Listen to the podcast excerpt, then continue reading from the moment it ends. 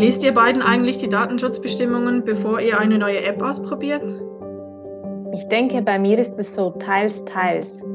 Äh, wenn ich Zeit habe, dann ja und sonst, äh, wenn nicht, dann überspringe ich einfach alles. Also wenn ich ganz ehrlich bin, dann lese ich sie eigentlich nie. Damit seid ihr ja eigentlich ziemlich sicher nicht allein.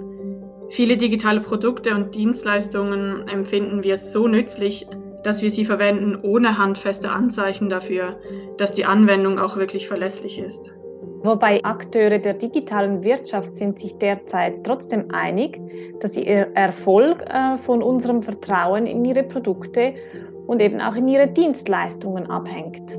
Ja, aber wenn Vertrauen wirklich so entscheidend ist, dann heißt das aber auch, sollen technologische Innovationen erfolgreich sein, müssen sie auch verlässlich sein. Aber ab wann ist eine Technologie oder eine digitale Anwendung denn verlässlich genug? Deine Frage zielt auf ein bekanntes Dilemma hin.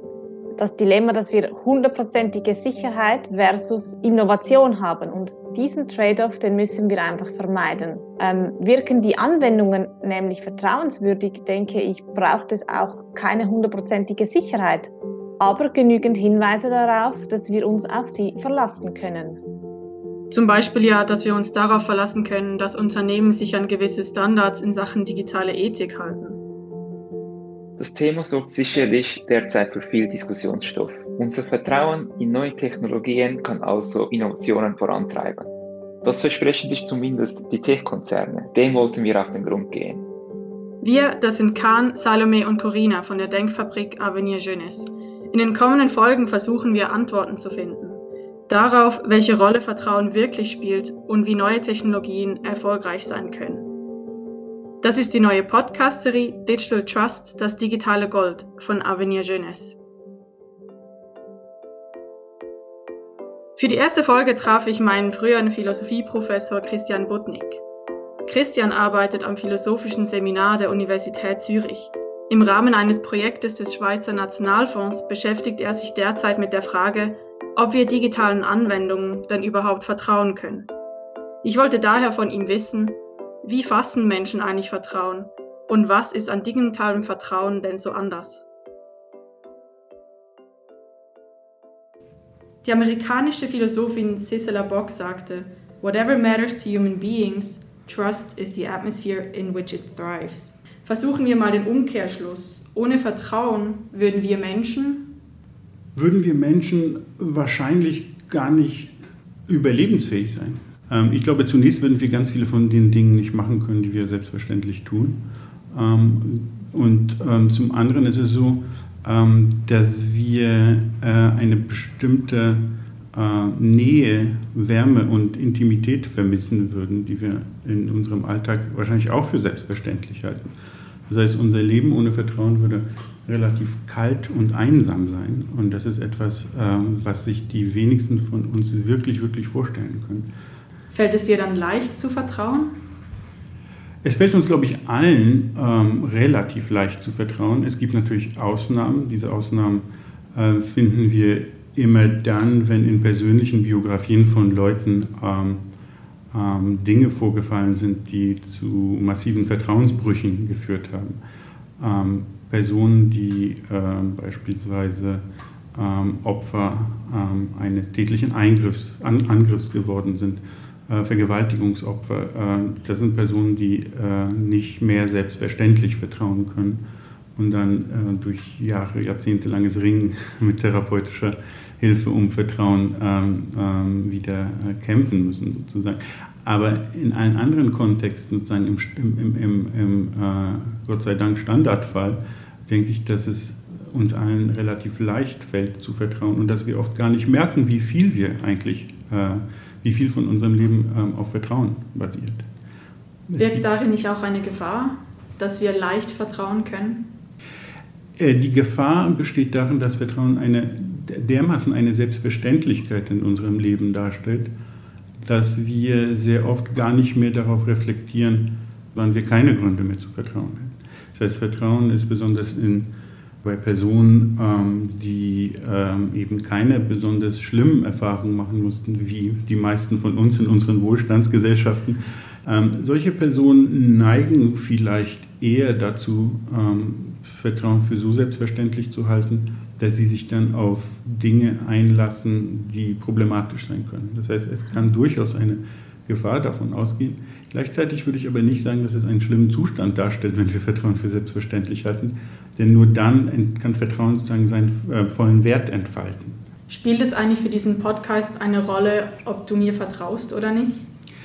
Ja, natürlich spielt es eine Rolle, ähm, ob, ob ein Vertrauensverhältnis äh, äh, zwischen uns besteht. Das ähm, ähm, hat mit Fragen zu tun, wie beispielsweise wird sie mir ähm, hinterhältige Fragen stellen, wird sie versuchen, mich in diesem Interview in eine Ecke zu treiben, in der ich nicht sein möchte. Du fragst dich vielleicht, ob ich äh, ähm, auf äh, angemessene Weise antworten werde oder ob ich versuchen werde, dich bloßzustellen als jemand, der Fragen stellt. Es sind Dinge, bei denen wir uns unsicher sind im Hinblick auf das äh, Verhalten der jeweils anderen Person. Und Vertrauen kommt genau dann ins Spiel, wenn wir uns nicht, nicht sicher sind, was eine andere Person äh, tun wird. Wie fassen wir dein Vertrauen? Hast du dich dazu entschieden, ich gehe jetzt hier zu dieser Podcast-Aufnahme und ich vertraue ihr? Ähm, ich würde sagen, ähm, nein, das habe ich, hab ich nicht gemacht.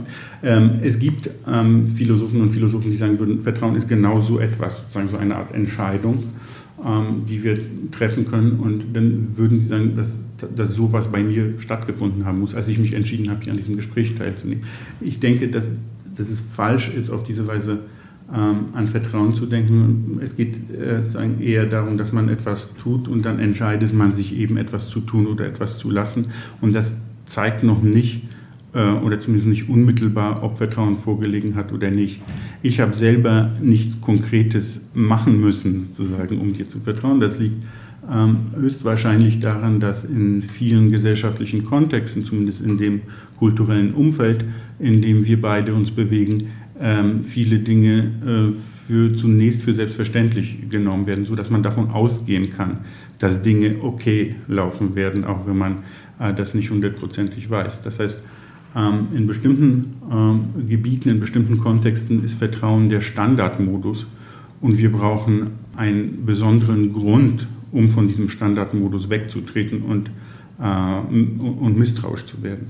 Wenn ich beispielsweise von einem äh, Freund oder Bekannten die Information zugesteckt bekommen würde, dass du eine unfaire Fragenstellerin bist, dann wäre ich vielleicht anders. Aber ich könnte ja jetzt anhand gewisser Merkmale, die ich beobachte, sagen, ja, diese Person finde ich vertrauenswürdig und dementsprechend dann der Person vertrauen. Darauf würde ja dann eine Entscheidung basieren. Ja, das stimmt. Und ähm, wahrscheinlich würden ähm, viele Menschen, aber auch viele Vertreter von empirischen Disziplinen genau auf solche Mechanismen verweisen, wenn es um Vertrauen geht. Man nimmt irgendetwas wahr, irgendwelche Kennzeichen der Vertrauenswürdigkeit, wie sich dann oft ausgedrückt wird. Und aufgrund dieser Kennzeichen äh, vertraut man dann einer Person oder eben nicht, äh, wenn diese Kennzeichen ausbleiben oder nicht hinreichend ausgebildet sind. Ähm, das ist allerdings etwas, was wie man sich leicht vorstellen kann, einen durchaus problematischen Aspekt der Vertrauenspraxis darstellt. Das kann man sich relativ leicht vorstellen, dass erstens Personen, die nicht gerade vertrauenswürdig sind, diesen Mechanismus missbrauchen können, ähm, um leichtgläubige Personen ins Vertrauen hineinzulocken, indem sie beispielsweise das, was üblicherweise als ein ähm, Kennzeichen für Vertrauenswürdigkeit gilt, an den Tag legen. Also mhm. nehmen wir mal an, um ein sehr einfaches, ähm, vielleicht allzu rudimentäres Beispiel zu wählen, ähm, Personen, die eine Brille tragen, erscheinen vertrauenswürdig. Es ist nichts leichter für einen Schwindler, als sich eine Brille zu besorgen, um vertrauenswürdig zu erscheinen. Oder einen Anzug anzuziehen oder ein Halstuch umzubinden, etc. etc. Ähm, das heißt, wir müssen vorsichtig ähm, umgehen mit solchen Pseudo-Anzeichen von Vertrauenswürdigkeit und eher die Frage stellen, worauf verweisen diese diese Kennzeichen und, und schauen, ob das dann vorhanden ist.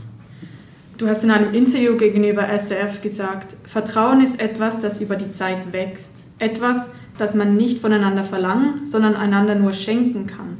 Sagt jemand, vertrau mir, ist das meist Anlass, um misstrauisch zu werden. Warum eigentlich? Ja, eine Vertrauensbeziehung kann sich nur zwischen Personen etablieren, die über eine längere Zeit miteinander zu tun haben. Und dann ist sie irgendwann mal da. Und sie kann man nicht erzwingen, genauso wenig wie man beispielsweise eine Freundschaft nicht erzwingen kann. Ich habe das Gefühl, wenn jemand Vertrau mir sagt, dann können zwei Dinge im Spiel sein.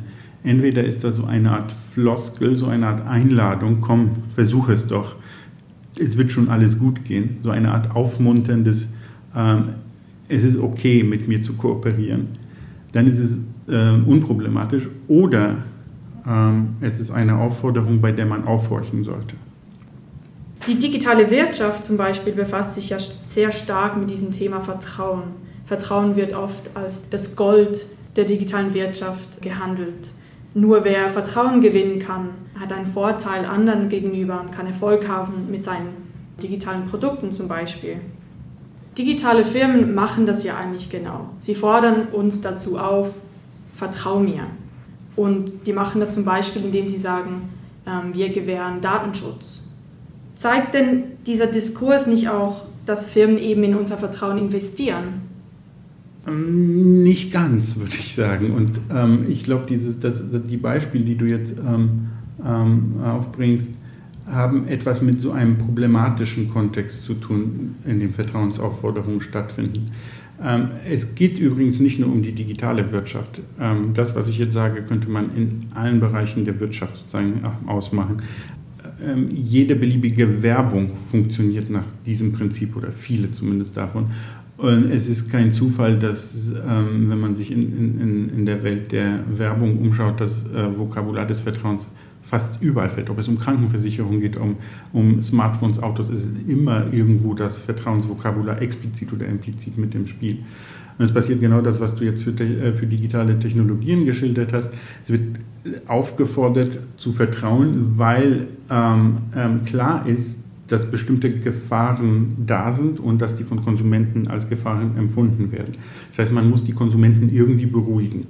Und dann kommt dieser Appell, bitte Vertrauens. Was ich so gefährlich an diesem Appell finde, ist, ähm, dass auf eine Eigenheit von Vertrauen, wie es in intimen, interpersonalen ähm, Kontexten ähm, typischerweise vorliegt, äh, Bezug genommen wird, die in diesen spezifischen Kontexten nicht mehr vorhanden ist. Wenn äh, man sich beispielsweise eine Freundschaft oder eine Familienbeziehung, in der Vertrauen vorliegt, anschaut, dann ist Vertrauen eben etwas, was da ist und was man nicht weiter begründen muss. Ähm, es wäre absurd und ich empfehle das keinen, wenn man in einer Liebesbeziehung oder Freundschaft den Partner oder die Partnerin fragen würde, ja, warum vertraust du mir denn eigentlich? Ja. Es müssen nicht unbedingt Gründe angegeben werden, werden, wenn eine Vertrauensbeziehung einmal vorliegt. Und ich glaube, das Gefährliche in ähm, Kontexten äh, wie denen, die du jetzt ins Spiel bringst, ist, es wird so getan, als ob man diese Struktur übertragen könnte auf das Verhältnis zwischen ähm, Konsument und, und äh, Marktteilnehmer oder, mhm. oder Firma. Ja. Wie können denn Firmen deiner Meinung nach unser Vertrauen gewinnen? Ich würde meinen, dass ein bisschen weniger Vertrauensvokabular ähm, schon mal gut wäre, sozusagen, weil es so offensichtlich ist, was da passiert, wenn, wenn auf plumpe Weise um Vertrauen geworben wird. Ähm, wenn Firmen sich klar machen würden, dass es vielleicht nicht so sehr um dieses arationale oder Argumentation nicht zugängliche Vertrauen geht, sondern eher darum, dass sie auf eine bestimmte Weise verlässlich sein müssen für ihre Kunden.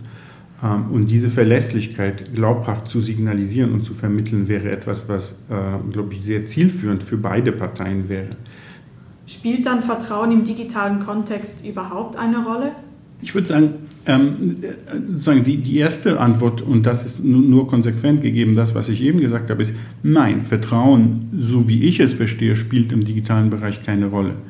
Ähm, in einem zweiten Schritt müsste man dann sagen, aber vieles von dem, was wir üblicherweise auch für, als Vertrauen bezeichnen, nämlich Verlässlichkeit, ist durchaus wichtig im digitalen Bereich. Das heißt, im Grunde diese Unterscheidung, die ich hier stark mache, ist ähm, eine Unterscheidung weil der es nicht darum geht zu sagen, äh, wir dürfen jetzt nicht mehr das Vertrauensvokabular verwenden, wenn es um Digitales geht, sondern eher eine Unterscheidung, die uns dazu bringen sollte, klar zu benennen, was wir eigentlich meinen, um uns nicht auf komische Implikationen einzulassen. Also nehmen wir zum Beispiel ähm, die Sharing Economy. Das heißt, du würdest eigentlich auch argumentieren, dass wenn ich ein Uber bestelle, dass ich dem Uber-Fahrer nicht vertraue, dass er mich sicher an, von A nach B bringt, sondern dass, mich, dass ich mich auch auf ihn verlasse. Obwohl hier ist es ja eigentlich auch eine zwischenmenschliche Beziehung. Ähm, ja, aber das ist ähm, sozusagen ein interessanter Punkt, weil es mir erlaubt zu betonen, dass diese Bereiche, die ich jetzt eben so sauber, sauber vielleicht nicht, aber ähm, so strikt voneinander getrennt habe, der Bereich des Vertrauens und der Verlässlichkeit, dass die äh, durchaus sozusagen Berührungspunkte aufweisen. Wenn ich das erste Mal mit einem Uber-Fahrer fahre, dann basiert sozusagen meine Handlung, wenn sie nicht irrational ist, und ich glaube, es ist nicht irrational, es ist vielleicht unmoralisch, aber das ist eine andere Frage, aber irrational ist es nicht, ähm, dann basiert, basiert meine Handlung ähm, auf ähm, Kriterien der Verlässlichkeit. Ich ähm, kann einsehen, wie gut dieser Fahrer oder diese Fahrerin andere äh, Passagiere befördert hat. Ähm, ich sehe da die Ratings und entsprechend. Da, da sind digitale äh, Strukturen sehr, sehr gut drin, sozusagen uns diese Art von Informationen zu geben. Und wenn ich sehe, von 2000 Passagieren waren 1999 äh, sehr zufrieden mit dieser Fahrerin, dann habe ich eigentlich äh, keinen Anlass davon auszugehen, dass irgendwas Problematisches stattfinden wird. Aber ich würde eben sagen, das ist nicht äh, Vertrauen, was dann entsteht, sondern ich verlasse mich lediglich darauf, dass die Fahrerin mich auf angemessene Weise befördern wird. Was aber passiert in der Regel ist, dass ein persönlicher Kontakt stattfindet, sobald ich in dem Auto drin sitze. Äh, und das könnte, das wird in der Regel nicht passieren, aber es könnte der Auftakt dazu sein, dass aus Verlässlichkeit Vertrauen entsteht. Du hast jetzt vorher erwähnt, dass man eigentlich einem Unternehmen nicht vertrauen kann. Wie gehen wir jetzt aber damit um, wenn im Rahmen von neuen Technologien Maschinen auch immer menschlicher werden können? oder Maschinen immer mehr menschliche Attribute erhalten, spielt dann Vertrauen auch immer stärker eine Rolle? Es würde und wird vielleicht, ich bin kein Prophet, ich kann das nicht ausschließen, ähm, eine wichtige Rolle spielen, wenn wir es denn tatsächlich irgendwann mal mit Maschinen zu tun haben, die über die Fähigkeiten verfügen, die relevant sind für das, was ich eben als die ähm, zwischenmenschlichen Dynamiken in einer Vertrauensbeziehung ähm, bezeichnet habe. Ich habe von der empathischen Bezugnahme aufeinander gesprochen. Ich habe aber auch von den Vulnerabilitäten gesprochen, die uns als, als endliche Wesen, die wir sind, auszeichnen. Das heißt, zu einer Vertrauensbeziehung gehört dazu, dass beide Partner oder mehrere, wenn es sozusagen um, um eine äh, mehrpersonale Vertrauensbeziehung geht, dass alle Beteiligten an der Vertrauensbeziehung irgendwie auch Schwächen haben äh, und sich äh, verwundbar machen gegenüber der Person, der sie äh, Vertrauen schenken. Was sollte es heißen, dass ich zum Beispiel eine Maschine oder eine äh, Software oder ein digitales System, äh, das ist, was sollte es heißen, dass es verwundbar ist? Kann man sich sowas überhaupt vorstellen? Ich habe gesehen, dass du ein Facebook-Profil hast. Kannst du dich denn auf Facebook verlassen? Ähm, nein, eigentlich nicht. Ich bin immer, immer kurz davor, das Profil zu löschen. Mir war damals nicht klar, was aus dieser ganzen Facebook-Sache werden würde. Innerhalb von relativ wenigen Jahren. Hätte ich das gewusst, weiß ich nicht, ob ich, ob ich da von Anfang an mitgemacht hätte. Wenn man einmal drin ist, ist es sehr schwer wieder auszusteigen, weil man so viele Kontaktmöglichkeiten aufgibt, die man dann ansonsten nicht hat. Ähm, man kann sehr schlecht vorhersehen, wie sich diese ganzen Technologien im Zusammenspiel mit gesellschaftlichen Situationen entwickeln werden naiv betrachtet könnte man schon sagen, dass ich Facebook, dass ich mich darauf verlassen kann, dass Facebook bestimmte Dinge nicht macht, weil das ja auch eine Firma ist, die Kunden nicht verlieren möchte und die operieren auch unter einem bestimmten Druck ähm, und die können sich nicht alles leisten. Umgekehrt ist es aber so, zum momentanen Zeitpunkt scheint es so zu sein, dass sie sich doch vieles leisten können.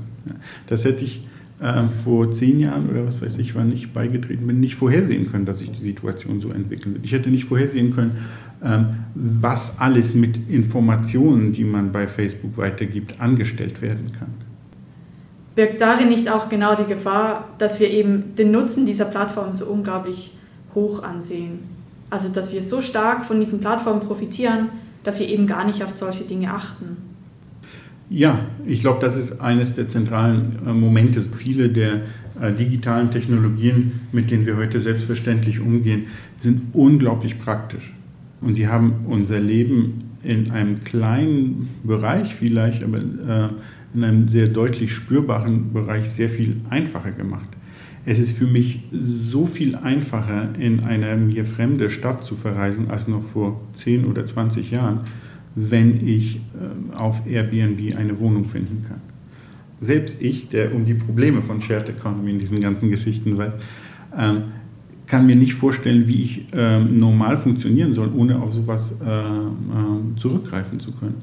Das führt natürlich dazu, dass ähm, wir nicht unbedingt viel ähm, Bereitschaft oder viel Lust dazu haben, äh, jeweils immer zu überprüfen, wie es eigentlich mit, den, mit diesen Angeboten äh, steht, wie, wie es um die bestellt ist im Hinblick auf Verlässlichkeit. Die bloße Tatsache, dass da transparent irgendetwas kommuniziert wird, führt nicht unbedingt dazu, dass die Situation im Hinblick auf Verlässlichkeit besser wird, weil davon ausgegangen werden kann, dass niemand diese ganzen Geschäftsbedingungen lesen kann und vor allem nicht alle drei Wochen. Ähm, bloße Transparenz führt nicht zu mehr Vertrauenswürdigkeit oder Verlässlichkeit, wenn sie nicht auf angemessene Weise kommuniziert wird.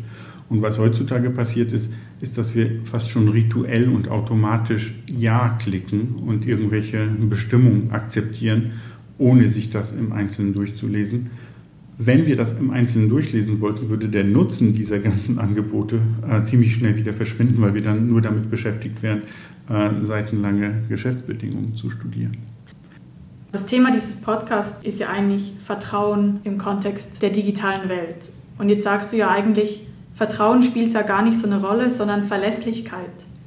Was macht dann diese Vertrauensfrage im digitalen Kontext trotzdem so reizvoll oder so spannend für dich? Also zunächst ist es ja so, dass ich, äh, wie, wie eben schon angedeutet, ähm, gar nicht so sehr dagegen bin, weiterhin von Vertrauen im digitalen Kontext zu reden, wenn man an diesen Vertrauensbegriff denkt, der ein bisschen heruntergekochter und normativ weniger aufgeladen ist. Ich sage Verlässlichkeit dazu, weil, äh, weil die ähm, Abgrenzung dann klarer ist. Man kann meinetwegen weiterhin von Vertrauen im digitalen Kontext reden, wenn man so etwas meint. Also ein Vertrauen, das begründungsbedürftig ist, sage ich mal. Mhm. Ein Vertrauen, das begründet werden kann und sollte. Ähm, wenn davon die Rede ist, dann ist natürlich äh, Vertrauen von äh, fundamentaler Bedeutung in allen Diskussionen, die mit den digitalen Kontexten und digitalen Transformationen zu tun haben, ähm, weil es letztendlich darum geht, ähm, um die Frage, welches Verhältnis wollen wir einnehmen zu diesen Veränderungen und zu diesen Technologien. Und wenn es um, um, um, unser Verhältnis dazu geht, dann ist die Frage, können wir ihnen in diesem Sinne vertrauen oder nicht von zentraler Bedeutung. Und ich glaube, das ist jetzt besonders wichtig in der Zeit, in der wir uns befinden. Aber wenn ich jetzt doch mal ein bisschen prophetisch in die Zukunft schauen kann, es wird immer wichtiger werden, dass wir uns diese Frage immer wieder stellen. Negativ gewendet könnte ich ähm, aber sagen, dass ähm, gerade dieses Manöver, das ich immer wieder vorschlage, diesen aufgeladenen Begriff aus der Diskussion herauszuhalten, durchaus auch ein besonderes Gewicht oder eine besondere Relevanz in diesen Diskussionen hat, weil äh, es hilft zu sehen, worum es eigentlich geht, wenn wir über Digitales sprechen und was wir mit Vertrauen nicht verwechseln sollten. Diese Verwechslung ist gefährlich, weil wir dadurch bestimmten Leuten, bestimmten Strukturen auf den Leim gehen könnten. Und sie ist gefährlich, weil sie uns ähm, zu so einer passiven Konsumentenhaltung einlädt. Vertrau uns nur schon, dann wird alles gut gehen und wir machen gemeinsam die Welt zu einem besseren Ort. Hohle Phrasen äh, ersetzen dann eine Begründung, warum wir eigentlich gerechtfertigterweise uns auf jemanden verlassen oder eine Firma verlassen sollten. Aber um beurteilen zu können, ob ich mich jetzt zum Beispiel auf ein selbstfahrendes Auto verlassen kann oder nicht, setzt das nicht ein gewisses ähm, Level an Wissen voraus? das ich haben muss, um überhaupt dieses Urteil fällen zu können. Ja, natürlich. Das ist ja das, was die, ähm, äh, die Verlässlichkeit-Relation so anstrengend im, Ver im, Vergleich zum Vertrauen macht. Und das ist das, sagen, diese Anstrengung ist äh, auch das, was uns manchmal dazu verleitet, so leichtgläubig zu sein im Hinblick auf digitale Strukturen. Es ist anstrengend, sich zu informieren, ähm, verschiedene Informationsquellen zu berücksichtigen. Die muss man ja auch irgendwie dann vertrauen oder sich auf die verlassen können. Das heißt, ich muss verschiedene Informationsquellen konsumieren, überlegen, welche davon am glaubwürdigsten ist und mir dann ein Bild machen. Ja, es ist mühsam, aber es ist, glaube ich, eine Anstrengung, die wir gerade angesichts der möglichen Folgen und Konsequenzen von bestimmten technologischen Veränderungen ähm, ähm, einkalkulieren müssen, sollten wir uns diese äh, Mühe nicht ersparen. Wessen Aufgabe ist es, diese Verlässlichkeit zu demonstrieren?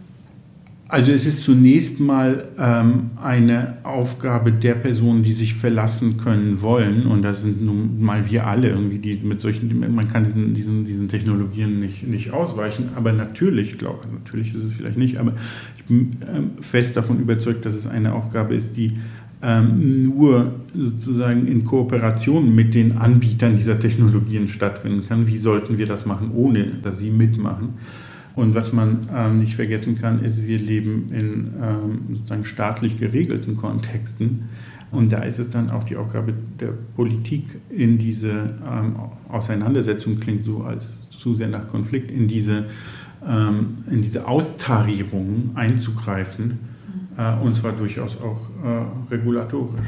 Ich glaube, dass zum Beispiel politische Regulierung, so unangenehm sie sein mögen aus der Perspektive der freien Wirtschaft, durchaus ein Mittel darstellen, wie Verlässlichkeit hergestellt werden kann. Natürlich muss man da Dinge berücksichtigen, die beispielsweise sollte Regulierung nicht dazu führen, dass Innovation gebremst wird, etc. etc. Alles in allem würde ich sagen, ähm, wenige Appelle, vertrau mir einfach so und ein bisschen mehr entgegenkommen bei der Sicherstellung von Verlässlichkeit wäre etwas, was, was durchaus wünschenswert wäre. Also du würdest eigentlich hauptsächlich einfach auch für mehr Nüchternheit bei der Entscheidung, auf was wir uns verlassen wollen und was nicht appellieren. Ja. Also vor allem auch dann in Bezug auf Innovation, neue Technologien. Ja, das ist im Grunde eine, eine der wichtigsten Lehren aus diesem, aus diesem Wechsel, den ich vorschlage, weg von Vertrauen hin zu Verlässlichkeit, ist weniger Emotionalität, mehr Nüchternheit. Ähm, das ist allerdings ein, ein Shift oder ein Wechsel, der sich sehr schlecht wiederum mit Vermarktungsstrategien verträgt, weil die genau darauf zielen, dass man äh, Konsumenten und Konsumenten auf emotionale Weise anspricht äh, und sie nicht dazu bringt, äh, besonders lange und umständlich über irgendwelche Sachen nachzudenken. Das heißt, es werden Wohlfühl-Oasen verkauft und dazu passt diese, dieser Wohlfühlbegriff des Vertrauens besonders gut und ich finde, davon müssen wir wegkommen. Ich bin mir nicht sicher, sozusagen, welche Konsequenzen das jetzt für die, für die freie Wirtschaft oder für Firmen oder Unternehmen haben müsste. Also ob es irgendwie eine andere Art der Ansprache notwendig macht und ob die überhaupt möglich ist. Kannst du dir vorstellen, in ein paar Jahren ein selbstfahrendes Auto zu fahren? Ich bin ähm, jemand, der sehr neugierig ist und das, das werde ich, sehr zögerlich. das werde ich definitiv machen, einfach um, um zu schauen, wie sich das anfühlt. Aber ich bin zumindest hin und her gerissen, was, was diese spezielle ähm, äh, Technologie angeht. Es lauern dann natürlich die, die bekannten Gefahren, die wir jetzt an dieser Stelle nicht im Einzelnen äh, diskutieren müssen. Und ich frage mich sozusagen, ob wir rechtzeitig über diese Gefahren debattieren werden als Gesellschaft. Ich weiß aber, dass die Entwicklung schneller vorangehen als unsere, äh, als unsere Diskussion, obwohl zurzeit sehr viel darüber geredet wird. Ich glaube immer noch, äh, sagen, dass wir nicht ganz vorbereitet sind auf das, was da auf uns zukommt. Ähm also für, für diese Geschwindigkeit, wie neue Technologien eigentlich unsere Gesellschaft einnehmen, dazu, dass genau diese Nüchternheit diese Verlässlichkeit zu berechnen sehr, sehr schwierig ist. Ja, ich glaube, das ist eins der zentralen Oder dass man das oft ja. nutzt und erst im Nachhinein, wenn man schon ein paar Konsequenzen genau. sieht, das dann hinterfragt. Das ist eben, wie ich in Facebook reingeraten bin. Ähm, und ich glaube, das ist tatsächlich, die Geschwindigkeit ist eines der zentralen Probleme. Ähm, die meisten ähm, äh, Leute, die mit sozialen Medien zu tun haben oder ein Facebook-Konto haben oder TikTok oder sonst was, die interessiert nicht sozusagen eine Reflexion auf diese Praxis selber, sondern die machen das so, wie, äh, äh, wie, wie wir es gewohnt sind, in äh, einen Bus zu steigen. Es ist eine Selbstverständlichkeit geworden. Und das sollte es nicht. Christian Butnick ist also überzeugt, dass wir zu digitalen Unternehmen kein Vertrauen aufbauen, sondern ganz nüchtern Verlässlichkeit brauchen. Wir müssen uns auf Dinge wie Sicherheit und Datenschutz verlassen können – auch weil wir uns nie zu 100% informieren können. Vertrau mir Haltungen kreieren dabei eher Misstrauen. Wie Firmen dann Verlässlichkeit demonstrieren können, darüber handelt in zwei Wochen Folge 2 dieser Podcast-Serie.